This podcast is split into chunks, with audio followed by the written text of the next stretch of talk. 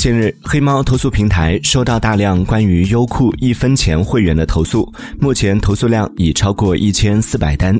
投诉内容主要集中在优酷存在诱导消费、自动续费、不予退款等问题。有消费者反映，在使用优酷 App 时，弹出了会员首月零点零一元的广告。